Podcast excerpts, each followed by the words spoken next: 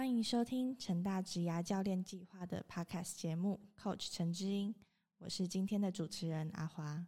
在本期的节目中，我们将邀请不同的职涯教练，分享他们对生涯探索的见解与故事。那接续上集，我们今天依然邀请到的是资诚联合会计师事务所的林永志会计师 Frank，还有乔治的斜杠人生这堂课的讲师王少奇 George 来跟我们分享他们的故事。那如果还没有听过上集的听众们，欢迎点击下面资讯栏的链接去听听看哦。就是想请问 George 在经营这两个，嗯，应该说这三个事业体的时候，就是哪一部分你会觉得最有意思？最有意思啊！其实我觉得最有让我有成就感的，最有意思就是说我们感到成就感嘛，我们做这个事情才有意义嘛。在追求有意思，我觉得先看它有没有意义。那对我们来讲有意义，就是我们看到客人的笑容啊。其实我觉得不只是做创业或什么的，就是这么努力了，一个人努力也好，带个团队努力也好，我们给客人是一个从表情就看得到了，做这件事情有没有价值？也也也有可能从客人的表情，也有可能从老板的表情。可是老板有时候真的会故意给你拍坏脸色啦，那你这时候就是看你主管的表情，或者是你客人的表情，其实就很可以断定说你自己效果好不好，做这件事情的价值有没有出来。然后我觉得这个是第一层表面上的，就是最简单的，就是我的客人满意，这第一层意义。那再更深层的有意思的，就变成说我团队跟我一起在做这个事情的团队，他们有没有进步？我一直跟我团队说一样，你今天跟着我们这样做，你自己要审视自己有没有质跟量的进步。我们或许营业有没成长，可是我如果看到我的团队从像我们八天的本来什么都不会，来到这边创出了很多新作调酒，那他也进步了。其实团队的进步跟团队在工作上有成就感，对我来讲是另外一个有意思的点。这样子，对，这是第二层，更深层就是我自己，就是我刚刚讲的，不舍你不得，所以我做了舍，那我也得到了。我觉得自己有在跟以前不一样，不是在追逐，而是我懂得去做做一些调整，自己也算是一种进步。所以我觉得最深层的是看到、察觉到说，因着客人的满意，做出的事情服务有价值。团队因为这样子的提供，团队有进步，然后最后是自己做我们人生的主宰。我们但自己也是进步，因为我们是整个在管理层面上面，还有在自我的成就完成上面，我们进步了。所以大概会分这三层。所以会因为这些，就是看到像是看到客人的笑容啊，看到团队的成长，然后自己的成长这些地方，然后会让你觉得出来。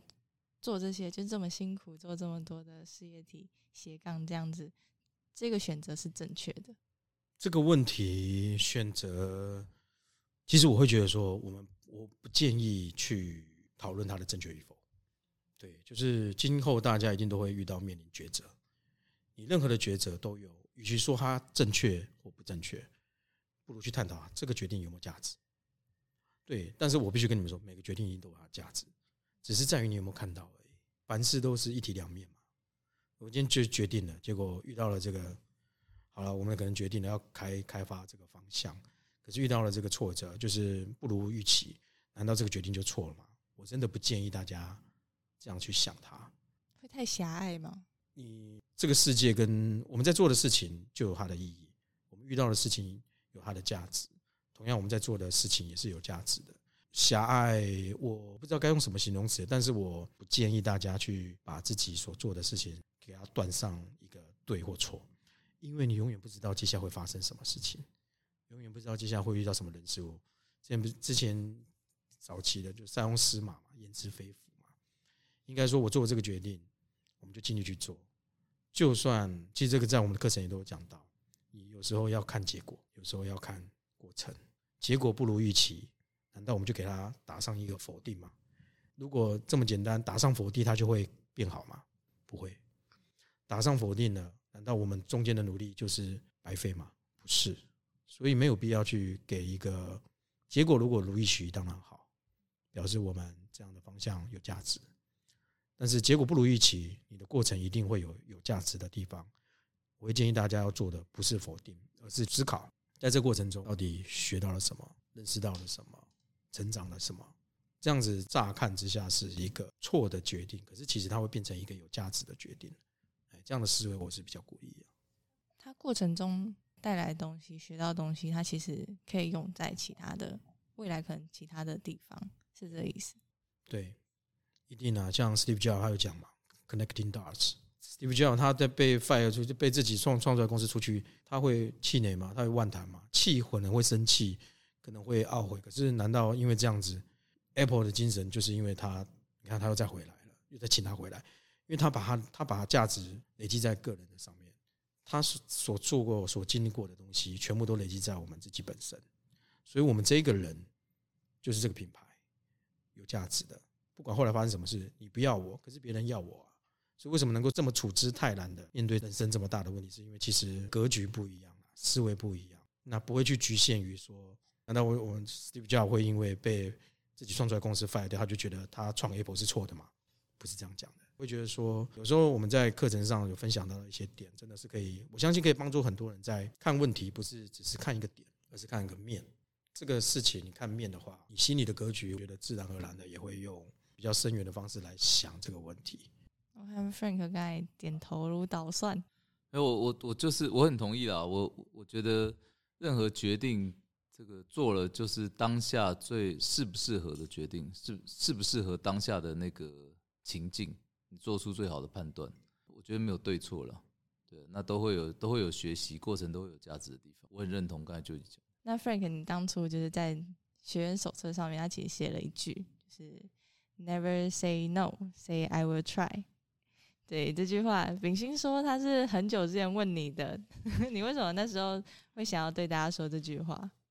我觉得我会写这句话，是希望同学们在尝试，因为你们都年轻嘛，你在尝试做任何事情之前，不要先拒绝它。就任何机会上门，你可能都可能是好机会。你都可能会在里面有所获得，这是第一个，就是面对一个新的机会、新的事物的时候，先不要拒绝它，先试试看，就是不要 say no，先试试看，这是第一个。第二个是未来你们在职场上，老板不喜欢一天到晚跟他说 no 的员工，然后这个客户不喜欢一天到晚跟他说 no 的这个 的这个人，好的这个 sales 也好，就是我今天去买一个东西，我说可不可以帮我加这个？那如果今天有个业务员跟你说，我帮你试试看有没有机会，如果可以，好，我们就把这个东西包裹给你。还是你喜欢那种一去，哎，这个可以加这个吗？可以点那个吗？不行，对不起，很抱歉。好，所以将心比心，你自己也不希望一天到晚遇到跟你 say no 的人。好，所以在最大限度，就是你做任何事情一定会遇到困难。当你的老板、当你的上司，或当你遇到一件很困难的事情，或你的上司交给你一个很困难决定的时候。不要马上 say no，你知道他很困难，你要告诉他说：“我试试看。”你要去想，为什么这么困难的工作不是交给别人，是交给你？有期待，有期待，也有可能是对你的一种试试炼、训练，对不对？想要交给你做做看。那你在过程中如果遇到什么困难，你随时可以跟这个上司去做反应，哪怕最后真的做不了，至少你尽力了。那是不是这个态度就有拿出来，而不是一开始就说：“哦，我觉得这个不可能。”这是不是可以，就是就是回到刚刚舅舅刚才说，就是他在过程中，因为就是 say I will try 的时候，就是在过练习的这个过程，他其实可以学到像是该看过程这部分。嗯，我觉得是绝对是。我觉得 Frank 他鼓励这个，我也是会鼓励同学两个层面呢，一个是刚刚讲的嘛，将心比心。其实 say no，你想想去服务也好，或者是去应征也好。或者是跟老板、跟客人讲 “I will try” 的机会，总是比说 “no” 的多嘛。所以这个是现实面。那另外一个面是，我觉得是人性啊，就是说大家都会希望是同样结果都是，就像刚刚讲说，哎，有个客人提出一个要求，我们很难达到，但是你说不行，sorry，我们不做这服务，跟不好意思，我帮你想想看怎么办。之后还是再跟他说，不好意思，我们真没有。这真的差很多，因为这个你在做的服务或者是提供的东西，你就多了一点温度。本来只是单纯的帮客人做这个事情，现在不一样了，你在帮客人设法帮客人解决这个事情，价值就提升了，无形价值就提升了。你只多改一下一个词，可是你跟客人的距离近了，机会就多了。客人本来是你客人，可不好变成你介绍人。所以其实我觉得这个是真的是蛮鼓励大家的，在 say no 都很简单，就跟刚刚讲的，放弃很简单啊。但是在那之前，你有没有多做尝试？那一定是有多做尝试的，或者说愿意改变的，就多一些机会。所以我觉得这个是蛮好的一个简单的一句话，可是其实把这个视为习惯，其实会改变大家之后在求职也好、创业也好的很多的想法，会蛮正向的。那就是这句话，因为是很久之前问的嘛，对，放到今天的话，也会是同样一句，想要勉励各位同学吗？今天其实也也也会是同样一句的，因为其实我不知道大家，我自己本身是一个还蛮喜欢搞笑的人，所以平常啦，就私底下会喜欢有我喜欢幽默的人，跟幽默的人在一起。那我所以，我以前很喜欢看金凯瑞的电影，哦，所以金凯瑞有一部叫做《Yes Man》，没问题先生。哦，那部电影其实给我很大启发，因为他在透过这个对。凡事说 yes 的过程，这个 practice 中间，其实他学会了很多新的，他打开了他世界一个很大的一扇窗嘛。所以我觉得这个，我也同样鼓励各位同学，就是真的不要 never say no 哦，对任何事情、任何这个 opportunity 都要说 I'll try。那蛮多人会问的一个问题，就是在我们决定工作的顺序的时候，他应该是兴趣大于前途，是那个前途，还是前途大于兴趣？这个我先回答，等下 George 帮我补充一下。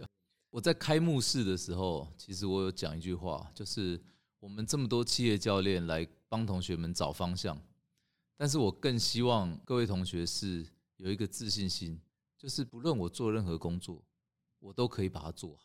我觉得如果你能培养这个这个信心哦，这是很重要，因为这个各行各业哦，各种产业百百种，我怎么能够知道说？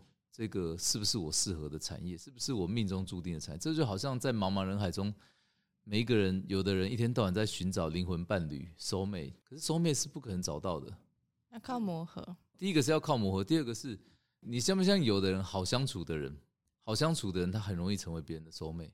啊，好像是这个道理。对啊，所以他也很容易找到熟美，因为他好相处啊。啊，你不好相处的，你去哪里找都找不到熟美，因为你拍到钉嘛。所以我觉得是要把自己变成一个好相处的，要把自己变成一个在任何走到任何公司都会发光发热的人。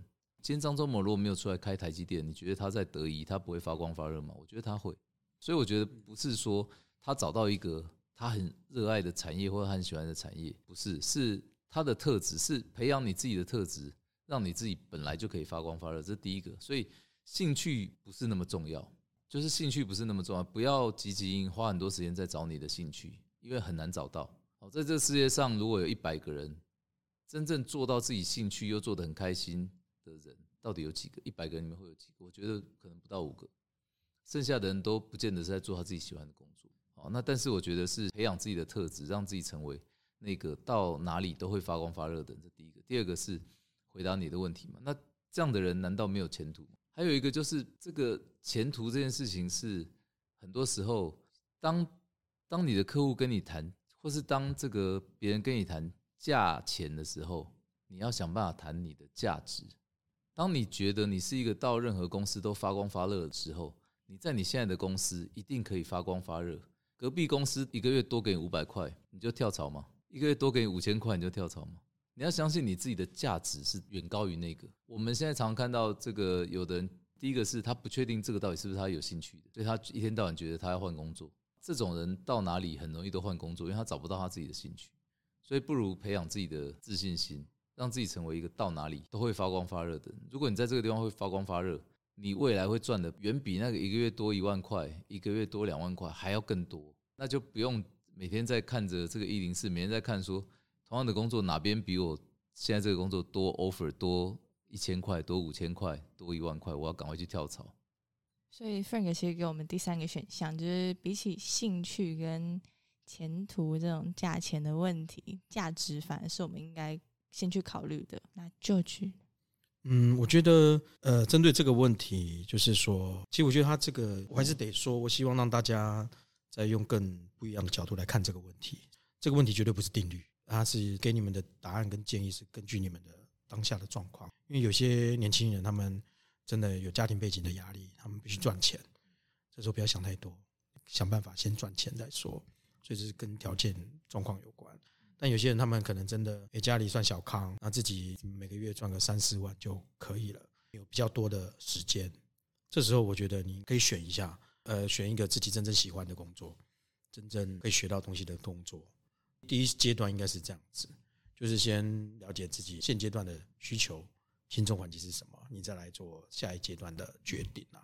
那不管你的决定是什么，我觉得都必须要，因为我讲兴趣不是吃喝玩乐这种，就是想要放松的，是你可能就是哎，你对艺术有兴趣，那你可能就是在工作上面，你或许可以先到一些是艺廊打工，或者是先去策划画展策划。但是你对艺术有兴趣，你现在就台湾来讲，我坦白讲，台湾的艺术业者很辛苦啊。台湾华人社会本来就不像西方社会，艺术是比较有价值的嘛。你现在急需要用钱了，你的兴趣是艺术，来找到就是那种只有三万块不到、两四万块不到的这种艺展工作，我觉得你会比较辛苦了。先看一下你的自己状况，然后来做决定。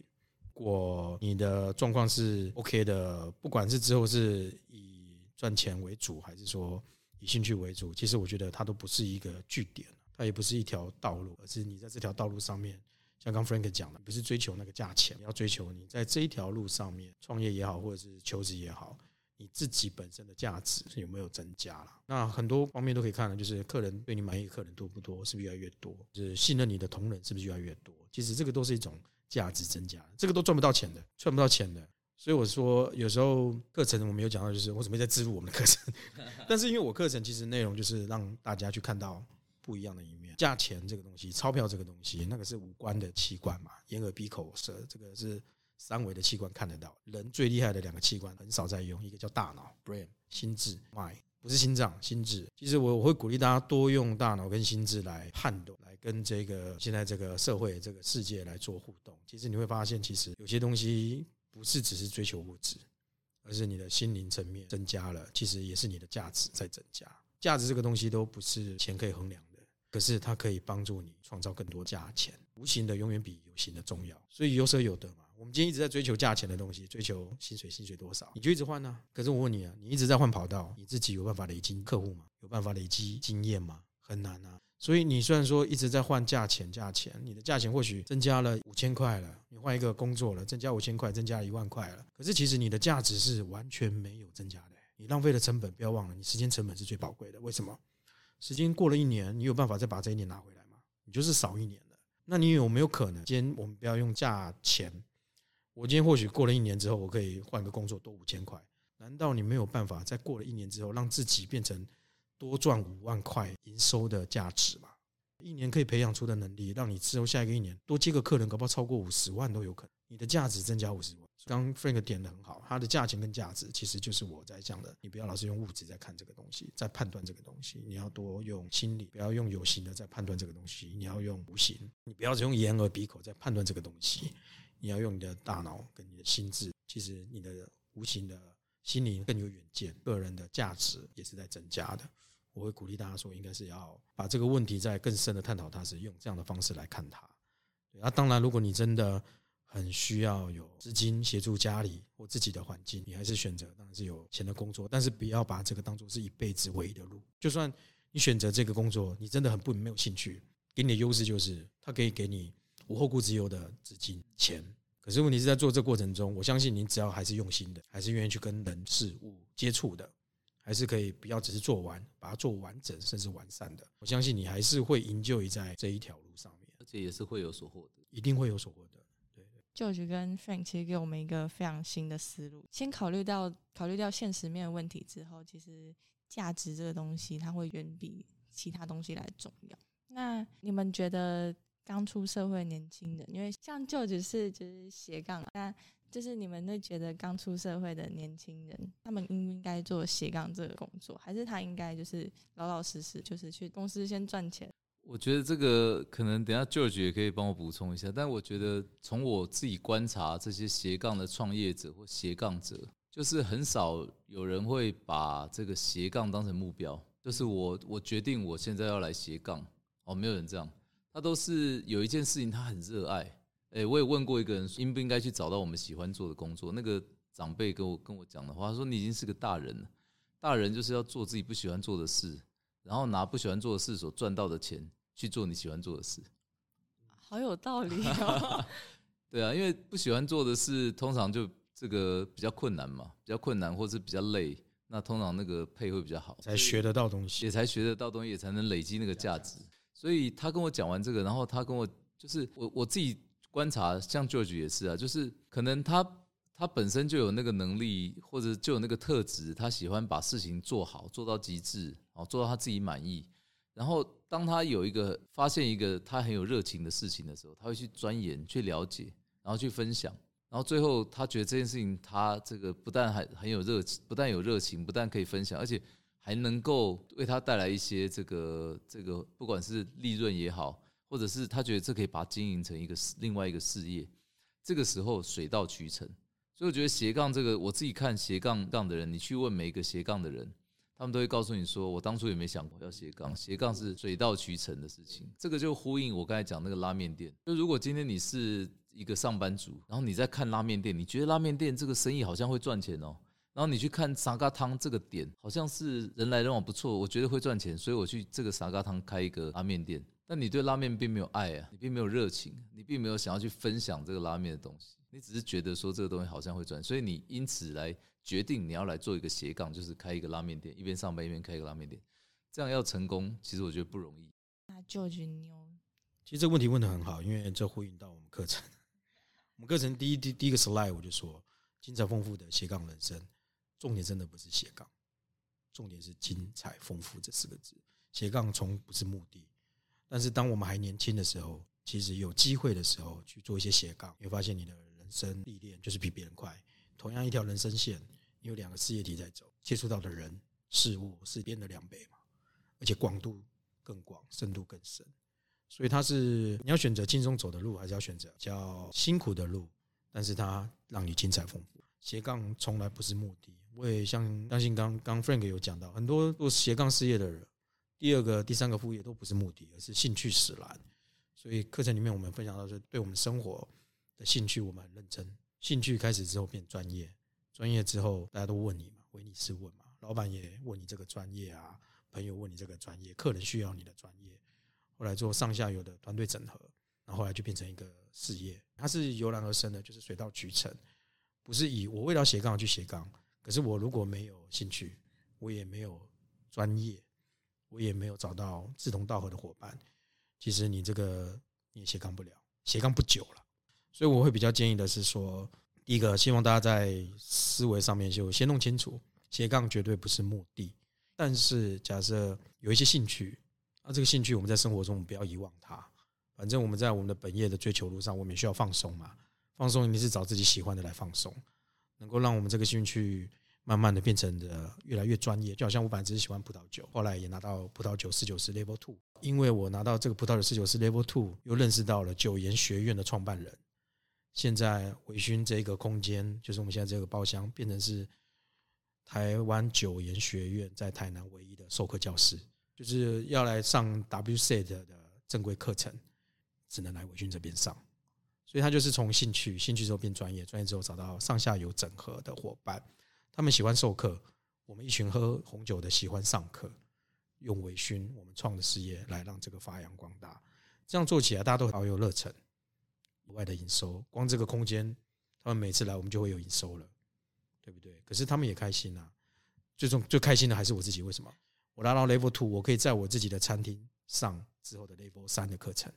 我们还是持续在钻研。Level 三全台湾大概不到一千人，全台湾拿到 Level 三的不到一千人。可是我觉得对我来说，你说这个是一开始设定的目标，我一开始也没想那么多。所以很多很多小目标是在我们阶段上会出现，但是这种东西就是。我觉得这就是值得去追求的，去追求一个从兴趣开始，然后慢慢变斜杠的。因为你会发现，你的人生真的，我因为开了餐厅，你说专门真的回还没回本，慢慢开始 break even，甚至赚钱。可是最有价值的是，我在这间餐厅自己创的副业，斜杠的事业，我认识到我本业认识不到的人。你说认识我，我因为我开微醺，我跟张震岳拍照，对我因为开了微醺，跟碰哥有点私交。对，所以其实我觉得，因为开了微醺，很多台南市长也常来这边，所以我觉得是因为创了一个从兴趣开始的一个副业，斜杠人生，它就是会让你精彩丰富，让你这个人生更精彩丰富，才不会一个只 focus 在自己这么一个工作上面，对，然后就觉得就就这样子，哎，就是。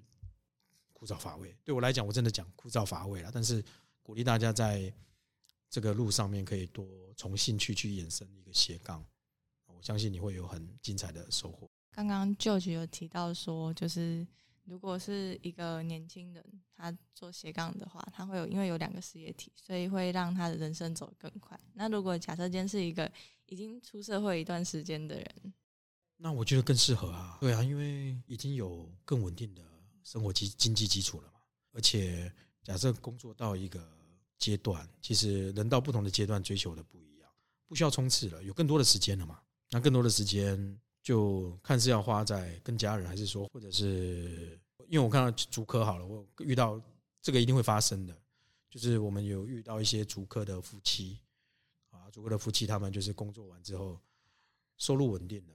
然后后来两个人都喜欢喝咖啡，他又开了一个手冲咖啡店，蛮多这种例子。所以你说他们就是在追求钱这个部分，已经到了一个里程碑。接下来要追求的是心灵层面的东西，自己喜欢的兴趣。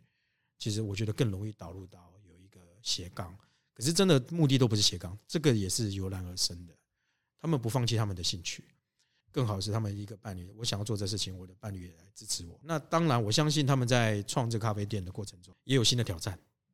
也一定会面临可能两个人的时间又连照顾孩子都没时间了，还来开咖啡厅，叭叭叭。我我这是我自己想的啦。但是我觉得，Why not？我觉得人生本来就不是什么事情都一帆风顺嘛。但至少我们现在做的这个事情，是我们喜欢、有价值，那又会有相当于是另外一条人生的线又出来了。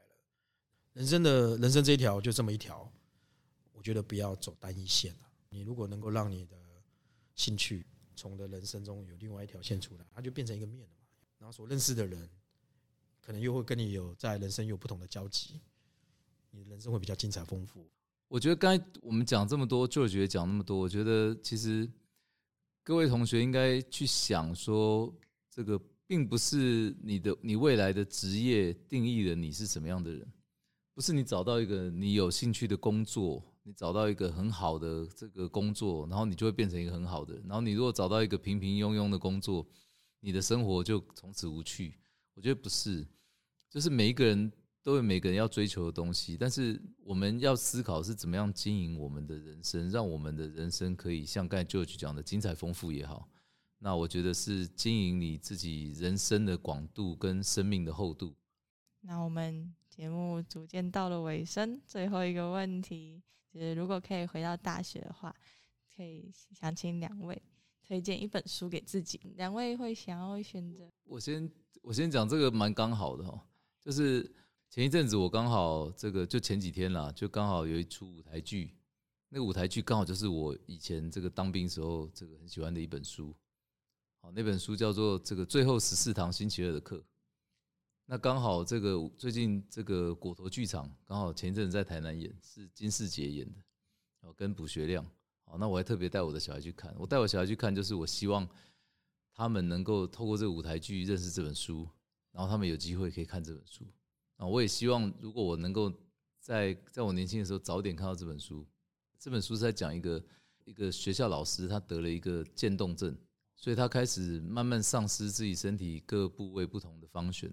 然后最后逐步的跟自己告别，好，然后他有一个大学时代很好的学生，毕业之后跟他失去联络很久。那因为这个老师得了这个症，所以上电视，所以他重新重拾了跟老师的这个关系，然后重新去跟这个老师去做互动。那我觉得这本书里面探讨很多东西啊，就是怎么样好好的，怎么样好好的经营自己的人生，经营自己跟别人的关系，哦，经营自己这个。跟这个家人的关系也好，跟朋友的关系也好，怎么样去去付出哦？怎么样去爱别人哦？也爱自己。我觉得这件事，这个是这很好。这这本书，我觉得这个很鼓励各位同学都可以。如果是我自己，如果可以再更年轻一点，再读到这本书，我觉得我的我的这个对很多事情的这个想象也好，对很多事情的体悟，可能都会不一样。那 George 呢？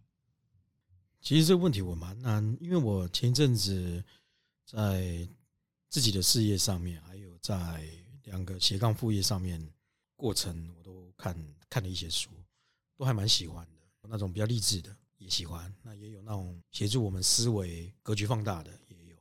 那甚至到后来有这种老子系列的，让自己再回到心灵层面的，让自己诶，老子教你比较生活很简单、很困难，老子教你放轻松的也有。